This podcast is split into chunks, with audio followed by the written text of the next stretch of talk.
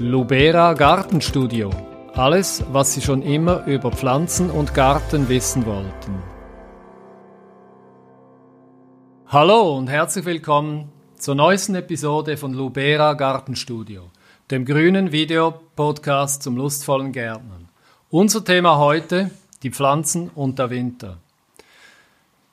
Zu diesem aktuellen Thema haben wir unseren Experten und Stammgast Markus Kobelt, Gründer und Inhaber, Denker und Lenker von Lubera hier. Markus züchtet seit über 30 Jahren, was das Zeug hält. Er hält mit seiner Meinung nicht hinter dem Gartenzaun. Als ehemaliger Germanistikstudent liebt er das Wort, zelebriert seine Meinung und hat fast immer das letzte Wort. Ja, und mein Gastgeber ist Reto Rohner. Wir kennen uns seit Jahrzehnten, äh, haben mal zusammen Obst- und Weinbau studiert. Das gab es mal als Studienfach, gibt es heute wohl nicht mehr, war aber sehr angenehm. Nach, Nachmittage Wein degustieren, das machen wir heute nicht während dem Podcast. Über Bier haben wir noch nachgedacht, aber war politisch, glaube ich, nicht korrekt. Also verzichten wir drauf, obwohl es uns ja vielleicht doch ein bisschen helfen würde. Also ich habe mit Reto zusammen äh, studiert, er mit mir.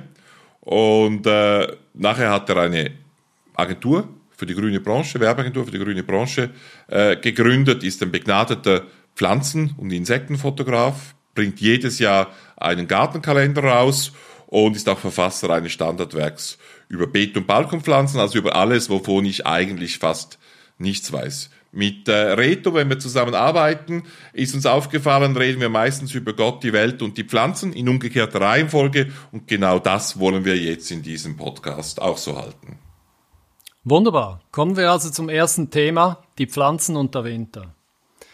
Der Winter ist der Feind des Gärtners, aber auch sein Freund. Zunächst denken Gärtner bei Winter nur an die bedrohten Lieblinge, an Winterschutz und Frostschutz, an Noppenfolien und Schilfmatten, Laubhügel und das Einräumen von verschiedenen Kübelpflanzen. So wie der Winter und seine Kälte viele, vor allem südliche Pflanzen bedroht, so ermöglicht er bei vielen Pflanzen erst den Neustart in den Frühling, das Blühen und Fruchten. Wir von Lubera Gartenstudio diskutieren die verschiedensten Aspekte des Winters, seiner Bedrohungen und Segnungen und versuchen auch ein bisschen tiefer zu gehen. Denn schließlich sind wir ja Gärtner. Wie wäre es ohne Winter? Und wie haben sich Pflanzen eigentlich an den Winter gewöhnt? Kommen wir also zur ersten Frage, die Weglassprobe. Was bedeutet die und wie würden sich eigentlich Pflanzen ohne Winter verhalten?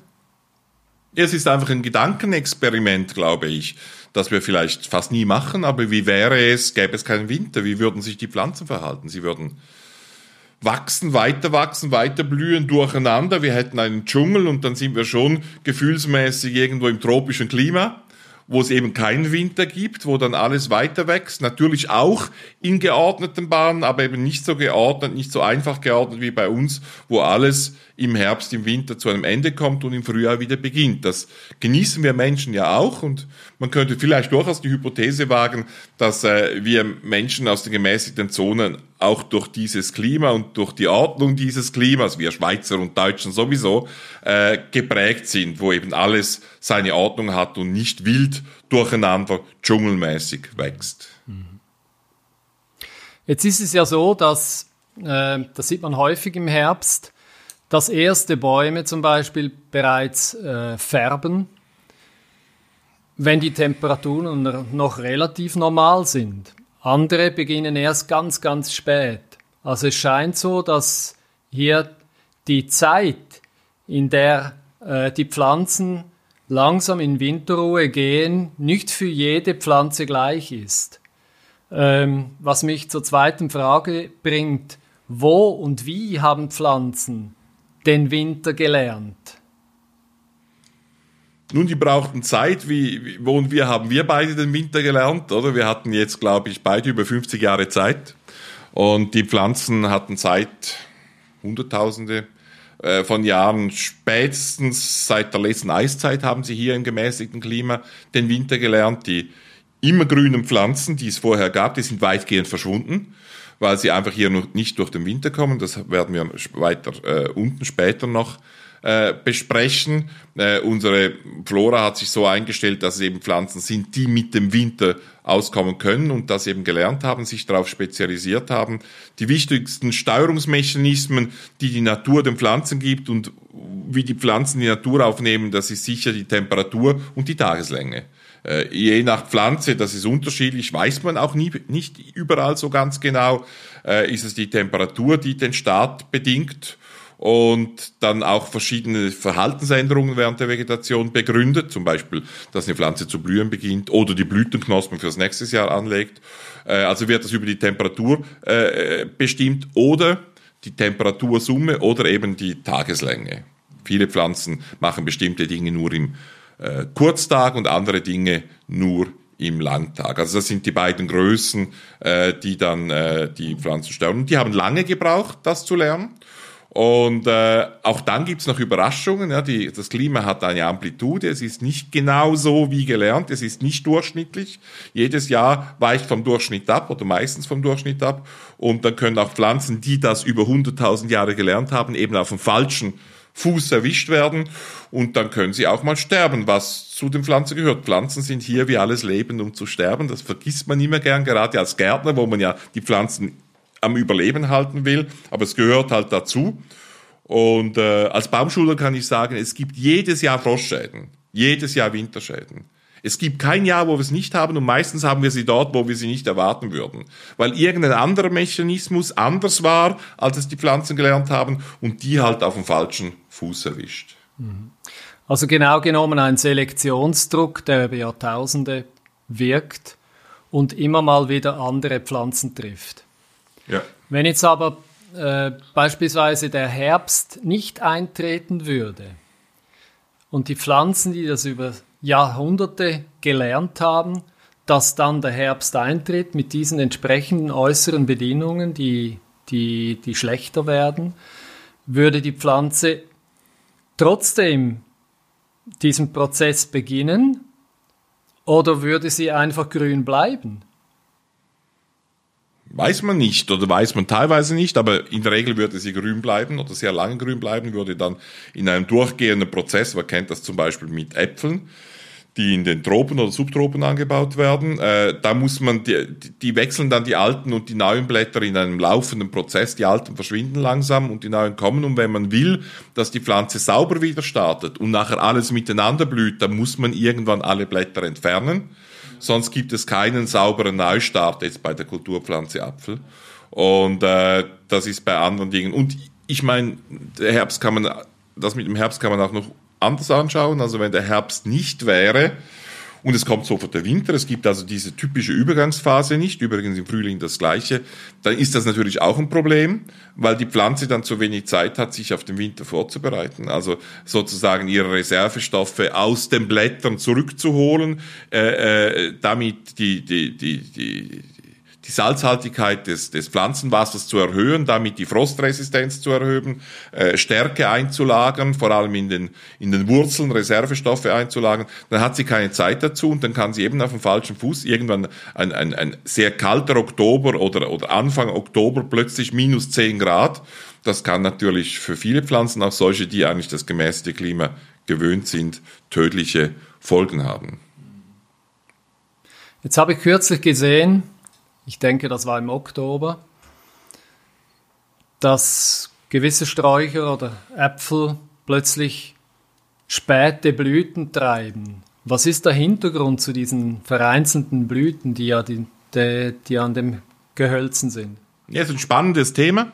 Und witzigerweise sind die Zeitungen, ich denke, jedes Jahr gibt es Zeitungsberichte, die äh, über die Blüte zur Unzeit berichten und wie sich das Klima verändert habe und so weiter. Äpfel sind typisch meistens im August, September. Äh, gewisse Blütensträucher sind spät. Aber Schauen wir uns das von der anderen Seite an. Was ist der normale Effekt? Der normale Effekt oder das normale Verhalten einer Pflanze hier in den gemäßigten Zonen ist, dass sie im Frühling möglichst schnell startet. Entweder blüht sie zuerst oder sie macht zuerst die Blätter, je nachdem. Äh, wenn, sie, wenn sie extrem wenig Zeit zu haben glaubt, macht sie vielleicht zuerst sogar die Blüte.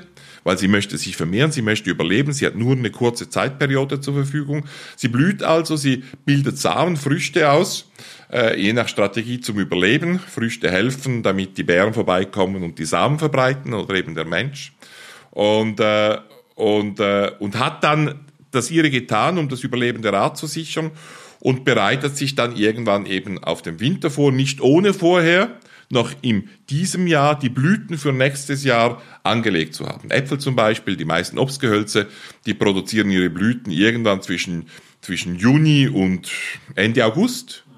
Ja, das ist erstaunlich früh für Leute, die das nicht wissen. Oder? Genau, also es ist immer wieder überraschend, wie es geht auch ein bisschen länger, als ich äh, Obstbau gelernt habe, hat man gesagt, dass das eigentlich im Juni, Juli passiert. Ich weiß heute, dass auch im August noch sehr viel passiert, bis Anfang September, aber es passiert dann, wir wissen alle nichts davon, da werden die Blütenknospen angelegt und äh, dann gibt's Hemmstoffe, die verhindern, dass die plötzlich zu wachsen beginnen, weil wir haben im August, im September, im Juli noch schönes Wetter, die könnt ihr ja noch den Frühling spüren. Und wenn es diese Hemmstoffe nicht gäbe, würden die Blüten gleich kommen. Und jetzt gibt's halt eben immer wieder Pflanzen, äh, wo halt in bestimmten Pflanzenorganen zu wenig von diesen Hemmstoffen vorhanden sind. Oder wo diese Hemmstoffe durch andere äußere Reize überspielt werden, zum Beispiel durch einen Hagel oder, oder ein, ein, ein Kaltwettereinbruch und dann kann es passieren, dass diese Pflanzen plötzlich zu blühen beginnen und dann äh, eben äh, meistens ist das natürlich eine Strategie, die für die Pflanze nicht gut ist. Drum hat sie sich ja nicht durchgesetzt. Die meisten Pflanzen in gemäßigten Zonen, die blühen nur einmal und fruchten nur einmal, weil sie sonst zu wenig Zeit haben. Und äh, jede zweite Blüte läuft der Gefahr, dass am Schluss die Pflanze dasteht mit einer unreifen Frucht. Eine unreife Frucht ist extrem ineffizient. Das heißt, sie hat Energie gebraucht, die Pflanze hat wahnsinnig Kraft gebraucht und hat am Schluss keine reifen Samen produziert, die eben dem Überleben der Art äh, helfen. Und das ist ineffizient. Darum kommt dieses Verhalten eigentlich bei Pflanzen in den gemäßigten Zonen tendenziell nicht oder weniger vor. Aber zum Beispiel bei den Erdbeeren kennen wir ja immer blühende oder immer tragende Erdbeeren im Vergleich zu den Monatserdbeeren. Ähm, wie sieht das dort aus? Weil die Leute haben ja gerne eine möglichst lange Erntezeit. Auf der anderen Seite äh, ist es offensichtlich, wie du jetzt ausgeführt hast, vernünftiger für die Pflanze, möglichst schnell, kurz zu fruchten, zu blühen und zu fruchten. Was sind die Vorteile von, von immer tragenden Erdbeeren und wie muss man das einordnen in diesem Zusammenhang? Also bei den immer tragenden Erdbeeren äh, weiß ich es nicht mehr genau.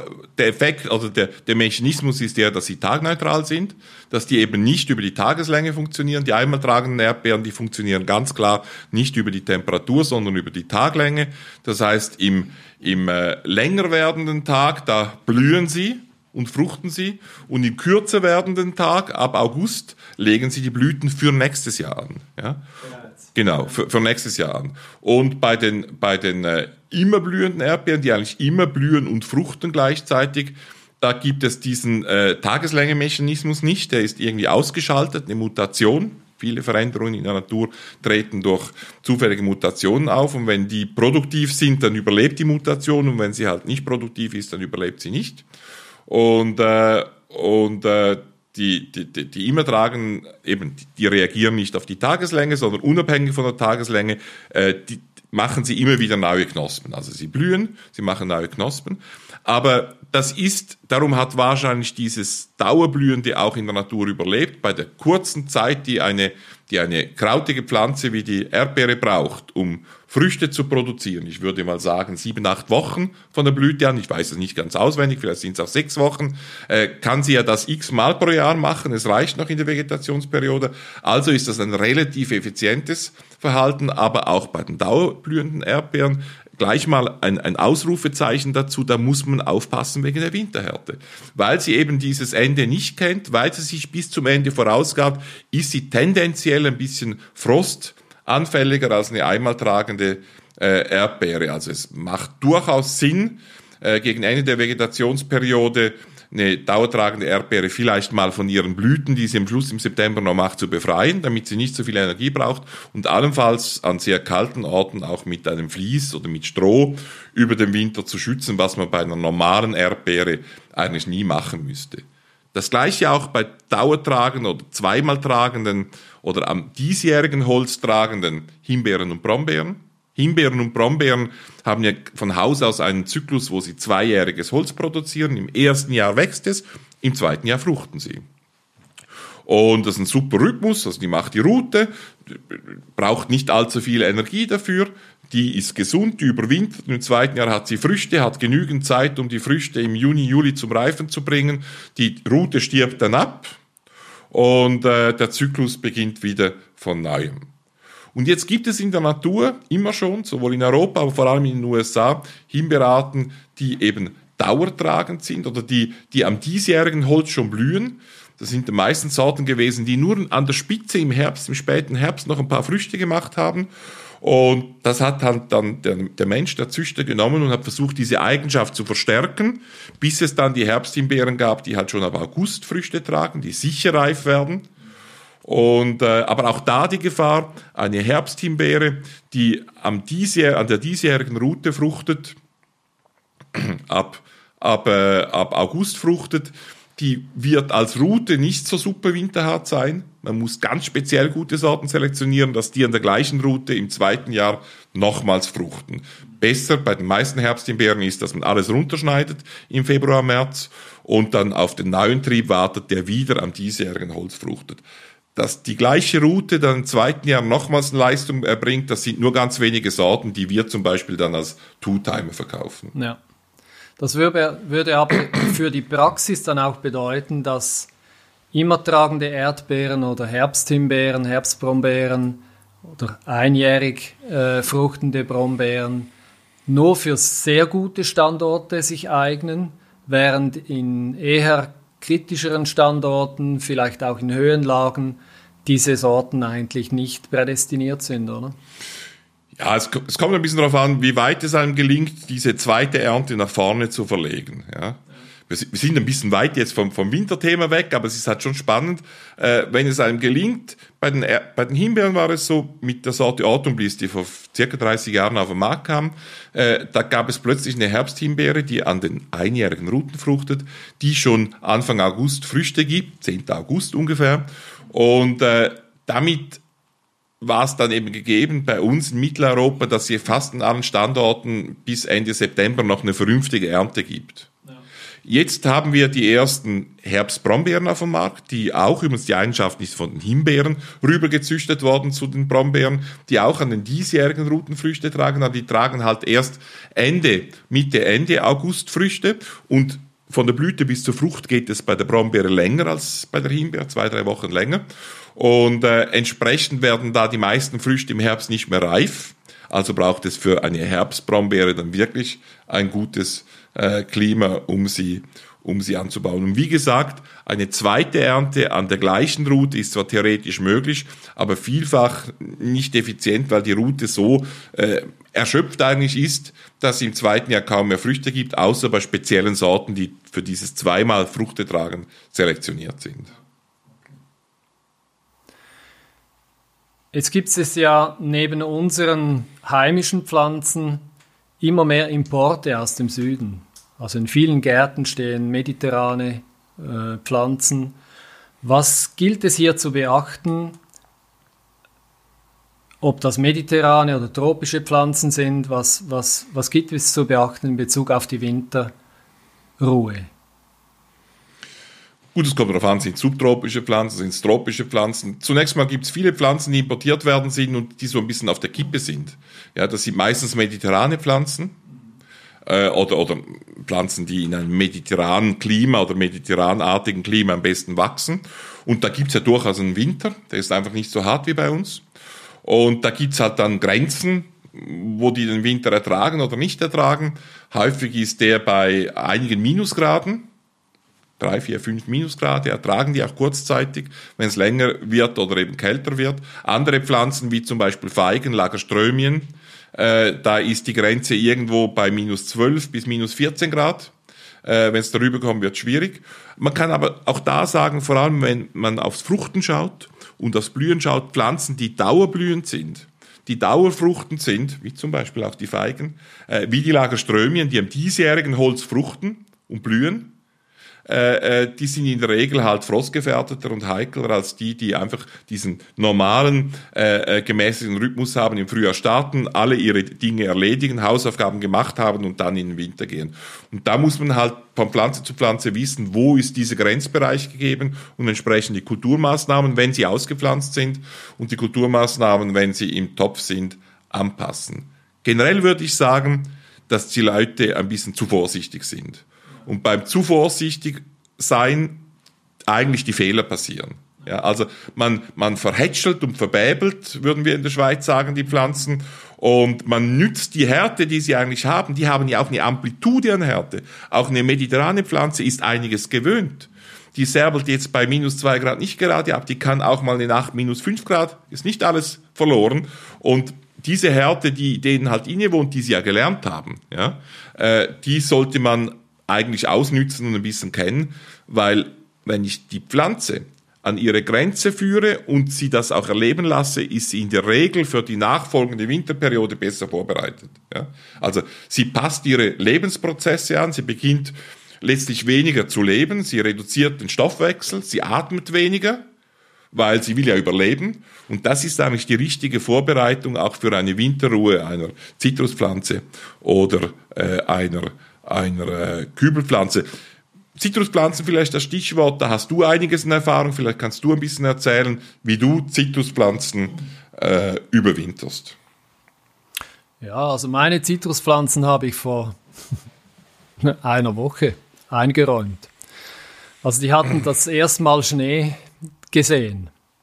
Ich lasse die relativ lange, ähm, jeweils bis, bis praktisch Anfang Dezember, wenn es geht lasse ich die draußen. Habe ich aber von dir gelernt. Ja, ich habe gehört, dass Zitrus sehr viel mehr ertragen, als man gemeinhin annimmt. Und äh, seither mache ich das so und das funktioniert in aller Regel sehr gut. Ich habe eine äh, Kalamondine, die ich normalerweise in die, in die Stube stelle. Das funktioniert ebenso recht gut sofern sie nicht Spinmilben kriegt. Mhm. Das ist immer das große Problem, dass sie beim, beim Einräumen äh, Spinnmilben kriegen. Oder? Das wird dann schwieriger, die, sie äh, wirklich fit und, und gesund über den Winter zu bringen.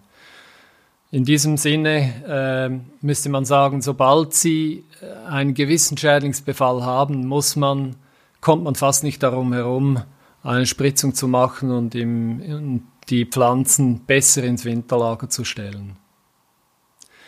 Ähm, ich habe eine kleine Anekdote zu Lagerströmia. Für mich war das eine klassische mediterrane Pflanze, die, die man hier eigentlich sonst nie ausgepflanzt sieht. An unserer Straße hier bei der Agentur hat es ein bisschen weiter oben seit x Jahren, das sind sicher zehn Jahre, hat es eine ausgepflanzte Lagerströmia, die praktisch nicht geschützt wird. Also die, das ist nur ganz ein minimaler Winterschutz, der dort äh, gewährleistet ist. Und ja, die letzten zehn Jahre war das, war das kein Kriterium, äh, dass, dass sie äh, erfroren wäre. Erfroren wäre oder? Genau. Also Wunderbar. Lagerström ist ein, ein spannender Fall, weil eben eine typische mediterrane Pflanze, der man hier eigentlich lange Zeit keine Chance gegeben hat. Da mag jetzt auch die Klimaveränderung eine Rolle spielen aber man muss auch ein bisschen mutiger sein. Und interessant ist ja, dass sie am dies, das ist auch die interessante Information für den Gärtner, sie fruchtet am diesjährigen Holz. Also sie wächst, ja. blüht, Fruchten ist da bei der Lagerströme nicht so wichtig. Wir wollen ja die Blüte haben. Also Samen wird sie in unserem Klima nur in seltenen Fällen oder gute Samen produzieren. Äh, und, und die Züchtung hat dann Folgendes gemacht. Die hat vor allem frühere Sorten, die ein bisschen früher blühen, produziert und damit ist es natürlich auch problemlos möglich, auf die oberirdischen Trieme der Lagerströme weitgehend zu verzichten. Das heißt, der einfachste Schnitt der Lagerströme äh, ist es, dass man sie einfach runterschneidet. Im Frühling, ja nicht im Herbst, also wenn der Winter vorbei ist, wird sie halt runtergeschnitten auf 10, 20 Zentimeter. Wenn sie gut überwintert hat, kann man sie auch mal ein bisschen höher lassen, dann gibt's mehr Triebe. Wenn man sie stärker schneidet, gibt's weniger Triebe. Und dann wächst sie und blüht halt am diesjährigen Holz. Man hat die Blüte und man hat eigentlich das Frostrisiko weil ja nur der Stock und die Wurzeln überleben müssen, äh, weitgehend ausgeschaltet. Oder? Also diese Pflanzen, die aus dem Süden kommen und am diesjährigen Holz fruchten, die kommen meistens nicht aus unserem gemäßigten Klima, weil unser Klima das nicht befördert. Aber man kann dann diese Eigenschaft benutzen, indem man sie halt einfach tief pflanzt, jedes Jahr wieder zurückschneidet und dann davon lebt, dass sie am diesjährigen Holz sofort wieder blühen. Für mich eine der Wunder der Natur und der holzigen Pflanzen, wenn sie in der Lage sind, in einem Jahr alles zu machen. Gigantische Produktionsleistung, so viel Biomasse zu produzieren und dann noch in der Regel äh, in der Lage zu sein, Blüten äh, zu produzieren und Sex zu haben. Wunderbar. Ja, wollen wir uns die Überraschungspflanze anschauen? Hast du etwas mitgebracht? Genau. Äh, wir haben ja gesagt, wir bringen immer eine Überraschungspflanze mit. Wie ist bei mir so? Ich muss die, ich habe die versteckt. Das Schweizer Sackermesser habe ich auch noch irgendwo da unten. Ja, okay. Leider nicht im schönen Schweizer Rot. Äh, das sind Früchte, wie es bei mir so ist, nehme ich halt dann nicht die Pflanze mit, sondern die Frucht, wenn sie jetzt passt. Wie gefällt dir die so? Ja, sieht wunderschön aus. Äh, sehr farbig, äh, knackig. Wenn man das Ding schälen muss, vielleicht nicht wahnsinnig mh, hm, effizient, sage ich jetzt mal. Ja, stammt wie die Kartoffeln, du hast es ein bisschen angetönt aus den Anden. Das ist Oka, Oxalis tuberosa, knollige Sauerklee eine Anden-Erdfrucht. Äh, und äh, beim, bei der Kartoffel hat man ja die tiefliegenden Augen, du hast das Schälen erwähnt, die tiefliegenden Augen sozusagen weggezüchtet äh, damit man sie einfacher schälen kann. Die haben alle tiefliegende Augen, macht es schwierig, aber die Schale kann gut mitgegessen werden. Und das gehört zu den wenigen Erdfrüchten, die nicht nur super aussehen, sondern auch frisch gegessen werden können, mit einem Dip als Snack in Streifen geschnitten oder eben gekocht äh, werden, wie alle, alles, was man mit Kartoffeln machen kann, kann man mit dem Oka auch machen. Gerne die Schale mitbenutzen. Die Farbe geht allerdings beim Kochen in der Regel weitgehend verloren. Wo sie ein bisschen bleibt, ist, wenn man Scheiben macht und die äh, im Backofen eigentlich Chips Chips damit macht. Die sind wahnsinnig lecker, weil sie so eine Mischung aus süß und sauer darstellen. Also viel besser finde ich als Kartoffelchips. Und äh, dann bleibt auch äh, im Backofen die Farbe der Schale ein bisschen erhalten, die man dann noch sieht, also wenn man da so, so Streifen schneidet. Ich weiß nicht, willst du mal noch schnell probieren? Ich habe jetzt von denen nicht gegessen. Ich kann nachher noch zwei, drei Sachen über die Pflanze erzählen. Ist natürlich nicht winterhart. Ich weiß nicht, willst du mal ein bisschen Also nehmen? diese Sorte kenne ich hier. Die sehen aus wie Michelin-Männchen. Ja, genau.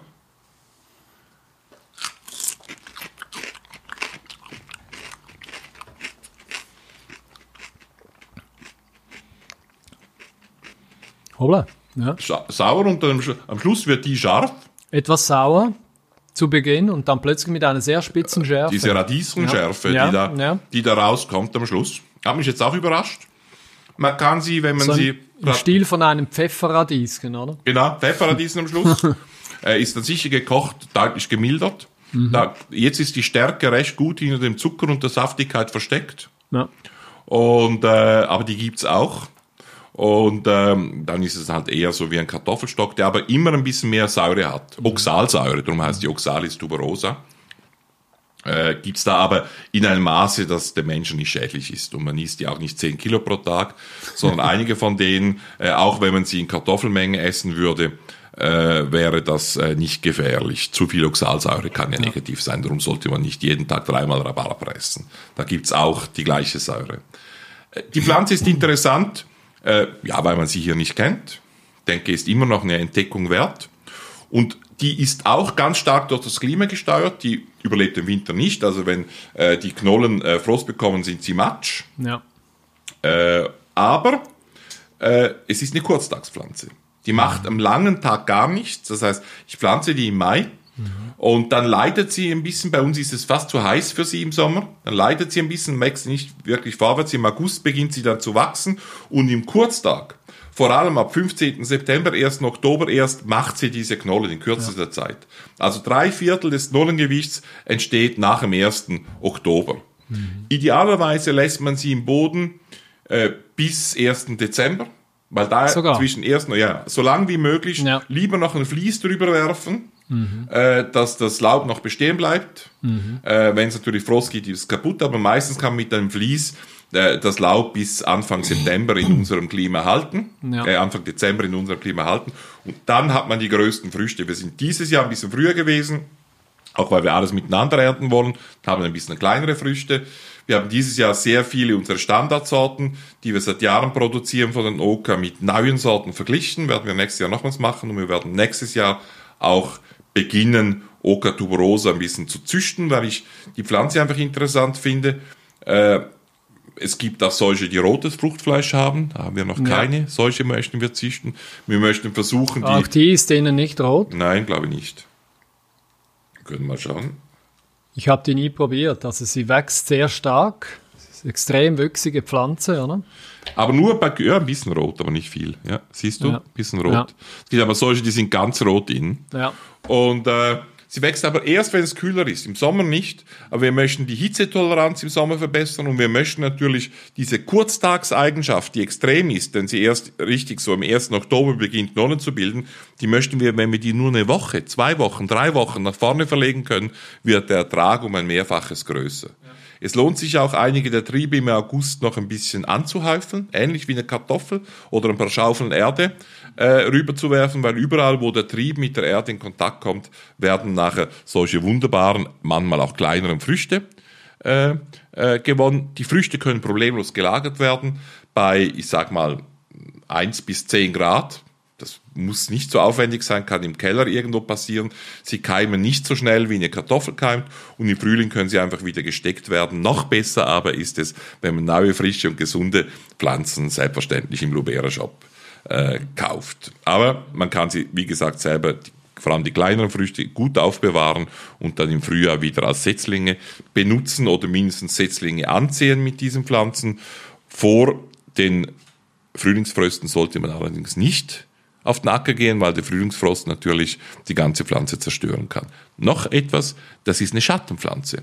Äh, weil sie eben Hitze untolerant ist, die Hitze nicht gerne hat, kann man die wirklich an den schattigsten Ort im Garten pflanzen und da wächst sie eigentlich am besten und produziert die größte Biomasse und dann auch die besten Erträge. Also wenn man im Garten irgendwo eine schattige Ecke hat, mal hier, mal dort, vielleicht auch jedes Jahr an einem anderen Ort, das ist eine Pflanze, äh, ähnlich einem Glücksklee ausschauend von außen, sehr schön und attraktiv, die man äh, an so einem Schattenplatz problemlos pflanzen kann. Und im Herbst, Spätherbst gibt's noch eine Ernte. Ich habe die Pflanze von botanischen Gärten gekannt früher, oder? Mhm. Bis sie du das erste Mal gezeigt hast. Mhm.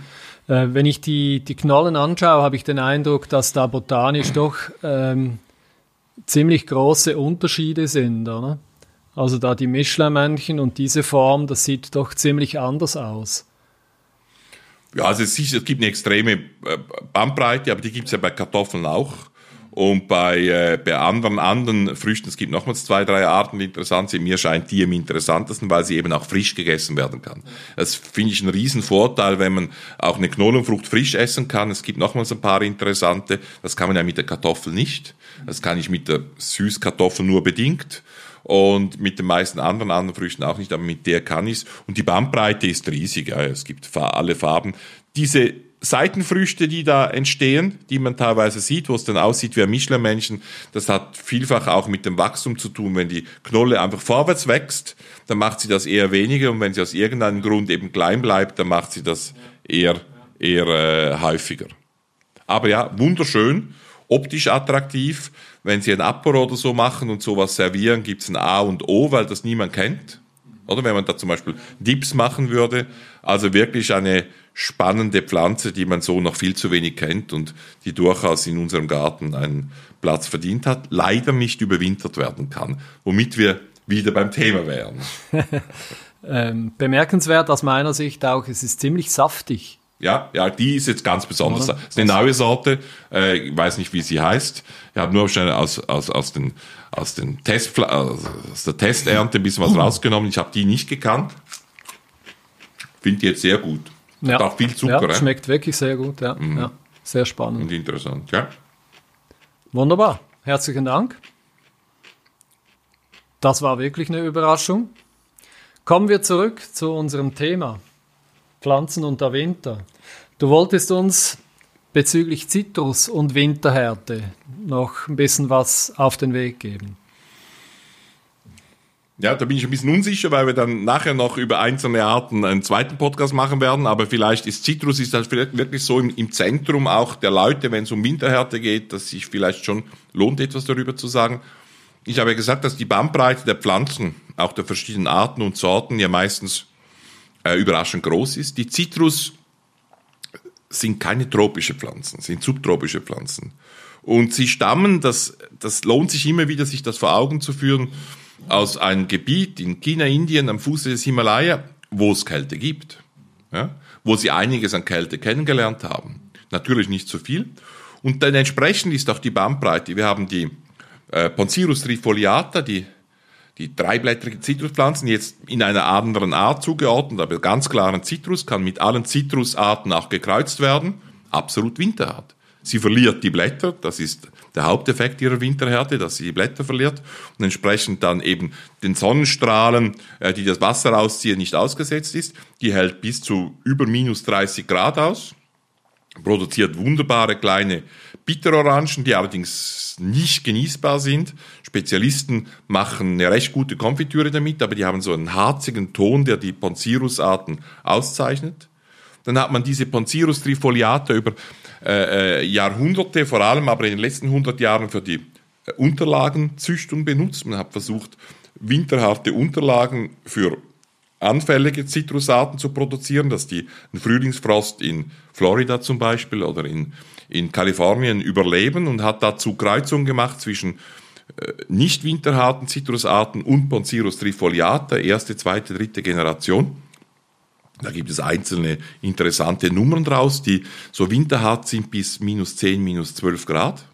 Also durchaus an einem geschützten Ort im Garten, äh, geschützt ein bisschen über den Winter, äh, vor allem wenn es ganz kalt wird, vielleicht nicht der direkten Sonnenstrahlung ausgesetzt, vor der Sonnenstrahlung geschützt, durchaus überwinterbar. Dann gibt es sehr viele Zitrusarten äh, von den Arten, die Sie kennen, also äh, Mandarinen beispielsweise, Kumquat, die meisten Zitronen, die eigentlich auch eine gute Winterhärte haben, bis minus 1, 2, 3, 4 Grad, mindestens kurzzeitig. Da passiert nichts, darum konntest du deine Zitrus so lange draußen lassen. Und dann gibt's äh, Zitrusarten, einige der äh, Limetten, dann gibt's vor allem die Zitronat. Zitronen, die wilden großen äh, Zitronen, die etwas mehr Wärme brauchen, äh, die dann wirklich schon bei zwei Grad, bei drei Grad, bei vier Grad ein bisschen zu kalt haben. Aber übers große Ganze kann man sagen, äh, Zitrus sollte man überwintern nicht zu warm, das ist eigentlich fast eine Todsünde, sondern irgendwo zwischen zwei und zwölf Grad. Äh, und da kommen sie am besten durch. Sobald sie dann ihren ihren Stoffwechsel, wir haben schon gesagt, reduziert haben, sich selber runtergefahren haben, so wie wenn wir am Abend einschlafen wollen oder uns langsam auf den Winter, wir als Gärtner, auf den winterlichen Rhythmus, wo wir nur noch Podcasts machen. Was anderes machen wir nicht mehr. Wir hören auf mit den Händen im Dreck und mit dem Boden auf den Augen gerichtet und machen nur noch Podcasts. Also wenn wir uns langsam an den winterlichen Rhythmus gewöhnen, genauso haben es die Pflanzen, die, die, die fahren runter und die brauchen dann halt auch weniger und halten mehr aus in dieser Situation. Wichtig ist, dass sie dann stimmige, stimmige wir können nicht einschlafen, wenn es draußen hell ist. Oder wir können nur schwer einschlafen, wenn es draußen laut ist. Und so brauchen auch die Pflanzen stimmige Signale. Wenn sie kalt haben und wenig Licht, das geht einigermaßen. Das passt zusammen. Natürlich brauchen sie Licht. Sie haben grüne Blätter, sonst geht's nicht. Ich kann nachher noch eine Ausnahme erzählen. Äh, aber wenn sie natürlich kalt haben, und ganz viel Licht, das geht auch noch, aber ist schon nicht ideal, vor allem wenn es dann wirklich ganz viel Licht ist. Was aber nicht geht, ist zum Beispiel warm und wenig Licht. Dann hat die Pflanze das Gefühl, gerade im Wohnzimmer, außer Calamondin, äh, wenn du Pflanzen im Wohnzimmer oder im Bad, ich habe schon alles gesehen in meinem Gärtnerleben, äh, versuchst zu überwintern, dann wird das nicht funktionieren. Die Pflanze, die versteht die Welt nicht mehr, die bekommt psychologische Probleme, müsst zum Psychiater oder verliert die Blätter. Selbstmord. Ja, nicht ganz Selbstmord, weil auch eine Pflanze, die Blätter verloren hat, ist noch nicht verloren. Ich habe nämlich einen Freund gehabt, der hat, äh, der hatte nicht über einen Gärtner, einen guter Gärtner, und der hatte einfach bei sich zu Hause nicht die Möglichkeit, einen Zitrus zu überwintern. Und da hat er sie knallhart im Herbst in den Keller gestellt. Ja. Zwei bis zehn Grad, also ideal, aber kein Licht. Assimilationslampen gab es noch nicht oder wollte er vielleicht nicht kaufen. Er ist auch ein bisschen sparsam. Und, äh, und dann verlieren die natürlich die Blätter und im Frühjahr hat er sie wieder ausgestellt und die haben wieder gewachsen. Das reicht dann nicht für reife Früchte, aber für hin und da, hier und da mal Blüten und für wunderschöne Blätter, teilweise die ja auch äh, ätherische Öle teilweise produzieren und, und duften, äh, äh, für das reicht's dann. Also eine Zitruspflanze, die äh, die Blätter verloren hat, da ist noch nicht Hopfen und Malz verloren, die muss man nicht einfach wegwerfen. Am besten ist, dass man sie dann wirklich kühl weiter überwintert, kühl und relativ trocken. Was hast du so für Erfahrungen gemacht im Zitrusbereich? Ja, wie gesagt, mit dieser Kalamondine, das ist äh, diejenige, die seit Jahren bei uns im Wohnzimmer überwintert. Oder? Ähm, wenn ich mir überlege, einen Zitrus an einem dunklen Standort relativ kühl zu überwintern, würde ich wahrscheinlich fast so weit gehen, ihm die Blätter auf einmal wegzunehmen. Also nicht zu warten, bis, mhm. bis es alles eintrocknet, sondern aktiv äh, die Blätter entfernen, mhm. wenn es nicht anders geht. Oder? Habe ich den Eindruck, dass es wahrscheinlich für die Pflanze besser ist, wenn, wenn das sofort weg ist, als wenn das eintrocknet und noch zusätzlich ähm, mhm. Feuchtigkeit äh, verliert. Mhm gut möglich. Was überwinterst du noch so an, an äh, Kübelpflanzen? Ja, in der letzten Zeit natürlich vor allem Passifloras, Lantanen. Ähm, ich habe mehrere Jahre eine Bougainvillea überwintert. Die habe ich dann einmal zu spät reingenommen. passiert, passiert leider Wer zu spät oft. kommt, bestraft irgendwann bestraft doch die Geschichte. Leben, oder? So ist das. ähm, mit Passifloras habe ich es relativ gut im Griff. Die nehme ich relativ früh rein und die verlieren zum Teil dann unterschiedlich je nach Sorte die Blätter relativ früh oder eher spät. Aber meistens bringe ich die eigentlich in der Garage ziemlich gut durch den Winter. Man muss aber allerdings sagen, dass diese Garage relativ hell ist. Es gibt ja auch äh, eine winterharte Passiflora die wir im Sortiment haben. Bei uns die Sorte Aya Papaya. Wir haben in Zukunft auch mehrere Farben dann.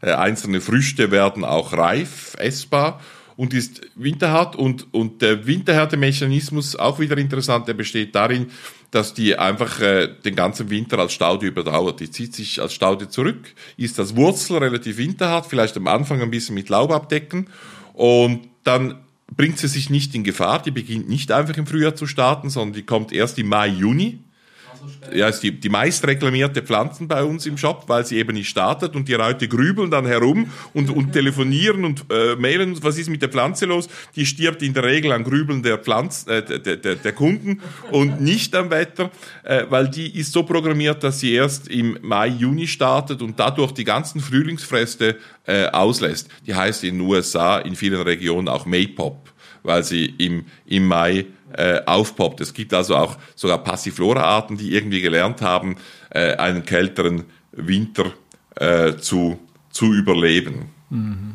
Mhm. Sehr spannend, ja. Ähm, zurzeit habe ich einen Frangipani, den ich in die, ins Wohnzimmer genommen ja. habe.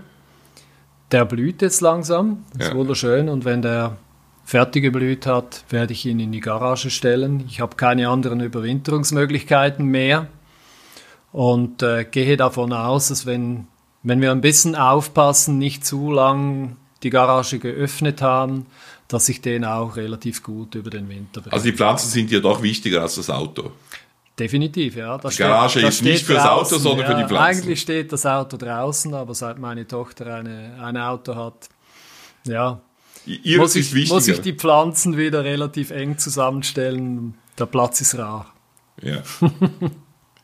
Bei den Kübelpflanzen gibt es auch Kübelpflanzen, äh, wo wir nie denken würden, dass sie eigentlich im Winter gefährdet sind. Also es gibt normale Gehölze äh, aus, aus unseren Breiten, die im, im, und leider gerade Pflanzen, die, die ich liebe, die unsere Spezialitäten sind, vor allem Obstbäume, äh, vor allem auch Äpfel. Äh, Aprikosen teilweise auch, aber eigentlich alle Obstbäume, äh, die, wenn sie als Kübelpflanze gezogen werden, relativ heikel sind. Der Grund ist das empfindlichste Organ der Pflanze. Das ist nicht der Trieb, nicht das Blatt, das ist die Wurzel. Wahnsinnig empfindlich. Und äh, die nimmt eben, und, und wenn die Wurzel im Boden ist, dann ist sie gepuffert. Das heißt, die, die Signale tauchen da erst auf, wenn sie wirklich, wenn es wirklich Frühling ist. Ja, die Wärme taucht auf, wenn es wirklich Frühling ist. Wenn sie jetzt im Topf ist und wenn der Topf vielleicht noch schwarz ist, dann erwärmt er sich, die Pflanze hat das Gefühl, ah ja, es ist Frühling. Und dann sind die, in, von allen Seiten her kommt die Wärme, die Pflanze bekommt Panik, es ist Frühling, ich muss mich beeilen. Die wechselt Stärke in Zucker, um sozusagen die Energie, den Energiestoff zu haben, um zu wachsen und zu blühen, um Blätter zu bilden. Der Zucker wird aber noch nicht gebraucht, weil oben ist es hinten und vorne nicht warm genug oder morgen oder übermorgen. Und dann wird aus dem nicht gebrauchten Zucker Alkohol und die Pflanze äh, vergiftet sich, ähnlich wie, sich, wie wir uns ja mit Alkohol auch vergiften können. Und, äh, und das ist relativ häufig bei Apfelbäumen, bei Obstbäumen im Container. Und das heißt als Folge, die muss man vorsichtig überwintern. Wenn man die Möglichkeit, das sind ja Blattpflanzen, die die Blätter verlieren, die kann ich also in der Garage überwintern. Warum nicht? Wenn es da eine durch, durchgehend kalte Temperatur zwischen minus drei und plus 10 Grad hat, kann man das sehr gut in der Garage oder in einem Shop oder in einer Scheune überwintern. Und auf jeden Fall, wenn man sie draußen überwintert, an einem schattigen Ort, wo es eben diese direkte Sonneneinstrahlung, die die Wurzeln dann in die Irre führt, wo es eben diese direkte Sonneneinstrahlung nicht gibt. Was für Erfahrungen machst du mit immer äh, grünen Pflanzen? Hast du immer grüne Pflanzen in deinem Garten? Im Topf nicht wirklich, aber ich habe mir auch gerade überlegt, was bedeutet das für Immergrüne, die im Topf äh, gehalten werden? Äh, ist es die gleiche Situation mit der, mm, mit, mit der Problematik der Wurzeln oder gibt es da Unterschiede im Vergleich zu Obst? Nein, bei immergrünen Pflanzen, die gehören ja grundsätzlich nicht zu uns, nicht hierher. Ja. ja. das gehört neben die Pflanzen, die entweder eingewandert sind oder die wir hergebracht haben, wahnsinnig wertvoll. Pflanzen, die alle schon mal hier waren. Also in bestimmten Regionen werden ja immergrüne Pflanzen, wenn sie verstärkt auftauchen, wie bei uns jetzt, wird ja der Kirschlorbeer verboten, weil der so fremd sei. Und äh, äh wenn der halt jetzt bei uns gut überleben kann, weil sich das Klima ändert, dann äh, wird er halt verboten. Und, aber den gab's hier schon mal oder verwandte Arten vor der Eiszeit. Und äh, jetzt kommen sie halt wieder. Und äh, ich glaube, da ist schon der entscheidende Faktor, ist da nicht unbedingt die Wurzel, sondern wirklich das Blatt. Das Blatt ist halt das gefährdete Ding, äh, das halt wirklich direkte Sonneneinstrahlung äh, äh, nicht gut erträgt. Vor allem nicht direkte Sonneneinstrahlung, wenn unten der Boden gefroren ist. Das kann ja mal bei uns passieren. Oben hast du einen winterlichen Sonnenschein, der zieht dir das Wasser aus den Blättern und dann hat die einfach zu wenig Wasser, dann vertrocknet sie äh, geht kaputt oder geht mindestens teilweise kaputt an der oberirdischen Organen, sieht auf jeden Fall dann ziemlich zersaust im Frühjahr aus. Und äh, da kommt man an die Grenze. Das heißt, immer grüne Pflanzen, äh, im Topf sowieso geschützt und schattig überwintern, aber auch eher an Orten pflanzen, wo sie halt im Schatten, Halbschatten sind oder im Winter gut gegen die direkte Sonneneinstrahlung geschützt werden können. Gerade bei Rhododendren sieht man ja dann so ein Effekt, dass die, die Blätter zusammengerollt werden. Ja. Hat das mit einem Schutzmechanismus zu tun? Oder? Ja, klar, wahrscheinlich die, die Oberfläche, die, die der Verdunstung ausgesetzt ist, der Sonne ausgesetzt ist, zu reduzieren, oder? Äh, von daher, Heidelbeeren ist auch spannend. Die, die meisten Heidelbeeren, die wir kennen, die, die äh, gehören, gehören äh, sind in Nordamerika eigentlich heimisch, an der Ostküste äh, Vaccinium corymbosum, Vaccinium angustifolium oder Angustifolia, weiß es jetzt nicht genau. Und äh, die, die halten Kälte aus, absolut keine Probleme. Es kann mal sein, dass ein, eine, Spitze, eine Triebspitze, die äh, zuletzt noch gewachsen ist, Heidelbeeren wachsen im Herbst eigentlich sehr gut. Die wachsen zwischen 18 und 24 Grad viel besser als im Sommer, wenn es wärmer ist. Und da kann es manchmal Triebspitzen gehen, die nicht gut ausgehärtet sind, die können mal zurückfrieren, aber sonst sind diese Pflanzen super winterhart. Die werden auch bei uns in der Baumschule ohne Schutz überwintert, aber es gibt dann südliche Vacciniumarten, die eingekreuzt worden sind. Bei uns zum Beispiel bei Pink Lemonade, bei äh, äh, Buddy Blue, bei äh, Sunshine Blue. Das sind halbimmergrüne Heidelbeeren, die die Blätter eben nicht oder nicht ganz verlieren. Und da kannst du dann in einem kalten Winter ungeschützt oder in einem Frühling, beim späten Frühlingsfrost, der die einfach erwischt, kannst du dann böse Schäden haben bis zu gänzlichen Pflanzenverlusten. Ja, sogar. Ja, ja. Also es ist gut zu wissen, welche Heidelbeeren man im Garten hat, aber eigentlich ist es einfach zu erkennen, die, die, die alle Blätter im Herbst verlieren, zuerst rot werden, dann alle verlieren, das sind die Winterharten. Und die, die sich so ein bisschen schwer tun, die Blätter zu verlieren, bei denen muss man aufpassen. Mhm. Dann dürfte im Hausgarten sicher auch die Düngung eine gewisse Rolle spielen, wenn zur Unzeit gedüngt wird. Na gut, Dünger zu verkaufen ist natürlich für Gartenbaubetriebe wunderbar. Also bei uns auch ein wahnsinnig wahnsinnig rentabler Artikel.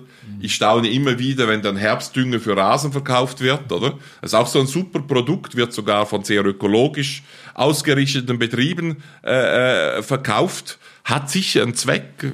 Ich bringe den Garten. Natürlich ist es stickstoffarm, aber es ist Dünger und das meiste wird trotzdem ausgewaschen und nicht aufgenommen, auch wenn der noch so viel Kali für die Winterhärte oder was, für was auch immer hat. Ich finde das natürlich einen absoluten Blödsinn. Äh, die meisten Pflanzen brauchen eigentlich keinen oder wenig Dünger. Das ist auch mal eine gute Grundlage. Also es macht keinen Sinn, eine Pflanze im Garten zu düngen, die auch ohne Dünger bis jetzt gut überlebt hat. Sie übernehmen einen alten Garten, sie sehen die Pflanzen an und denen geht's gut. Warum sollen sie sie düngen? Die holen sich das an Mineralisation, was es im Boden gibt. Mit Dünger hilft man einer frisch gepflanzten Pflanze. Man düngt eine Topfpflanze, die nur einen Kübelpflanze, die nur einen eingeschränkten Raum hat oder man korrigiert, wenn eine Pflanze aus was für Gründen auch immer halt zu wenig mineralisiert bekommt oder zu viel leisten muss. Und das macht man ganz klar in der ersten Jahreshälfte. Und in der zweiten Jahreshälfte ist von einigen Ausnahmen abgesehen Düngen weitgehend verboten. Man kann mal bei einer Rose oder so, äh, die man auch hochleistungsmäßig in der zweiten Jahreshälfte haben will, möglichst gesund, da kann man mal Mitte Juni eine Ausnahme machen und nochmals etwas düngen, aber dann im Juli noch zu düngen oder im August ist fast bei allen Pflanzen ein Blödsinn. Zitrus geht ein bisschen weiter, die müssen auch die gleiche Kälte aus, aber auch da hört man irgendwann dann im September mit dem Düngen auf. Wunderbar. Kommt dir nichts ja, mehr in den Sinn? Hast du keine Frage mehr? ja, kommen wir zur letzten Frage vielleicht für, diesen, für diese Episode. Warum erwischt es die eine Pflanze, während es die andere ungeschoren davonkommt? Warum bekommst du eine Grippe und ich nicht, oder? Obwohl wir beides Menschen sind, ungefähr gleich alt, du bist ein sportlicher, ich weniger sportlich und da beginnt schon, wir sind Individuen. Jetzt sind die Pflanzen zwar häufig noch enger verwandt als wir beide oder ähnliche, vor allem wenn es klonierte Pflanzen sind, die vegetativ, über vegetative Vermehrung produziert werden. Trotzdem sind es Individuen. Jede steht an einem anderen Ort.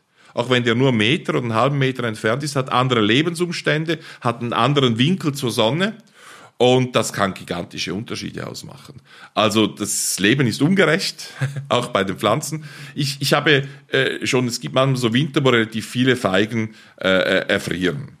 Übrigens nie ganz, da können wir beim nächsten Podcast dann drauf ausgehen, äh, die kommen meistens aus der Basis wieder. Und da kann manchmal drei Zentimeter Unterschied. Du hast eine Feige an einer Wand stehen, die Triebe, die ganz an der Wand stehen, denen passiert gar nichts, die treiben. Und drei Zentimeter weiter von der Wand weg und die Triebe sind tot.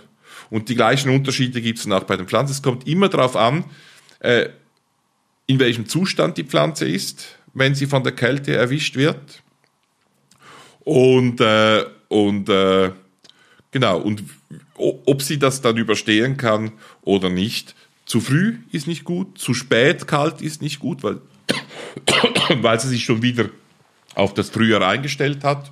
Und äh, ja, viel mehr sagen, als dass das Leben auch bei den Pflanzen ungerecht ist, können wir nicht. Wir haben ja im Kundendienst häufig auch mit solchen Fragen zu tun. Warum hat es die eine Heidelbeere von Ihnen erwischt? Äh, halbimmergrüne Heidelbeere und die andere vom Mitbewerber, die wir gekauft haben, nicht, oder? Dann ist die erste Antwort meistens sind unterschiedliche Sorten und dann sind es noch unterschiedliche Individuen, unterschiedliche Pflanzen, die nicht genau am gleichen Ort gestanden sind und äh, das führt halt zu Unterschieden. Ganz wird man die Gefahr des Winters äh, nie ganz bannen können, aber man hat ja auch die Segnungen eben, dass es geordnet wieder startet, dass alles aufhört, um wieder zu beginnen. Wunderbar, das ist ein gutes Schlusswort. Herzlichen Dank, Markus. Ja, verehrte Gartenfreunde, wir haben bereits wieder 60 Minuten Ihrer wertvollen Gartenzeit verschwendet. Es reicht. Unsere Podcasts finden Sie überall, wo es Podcasts gibt.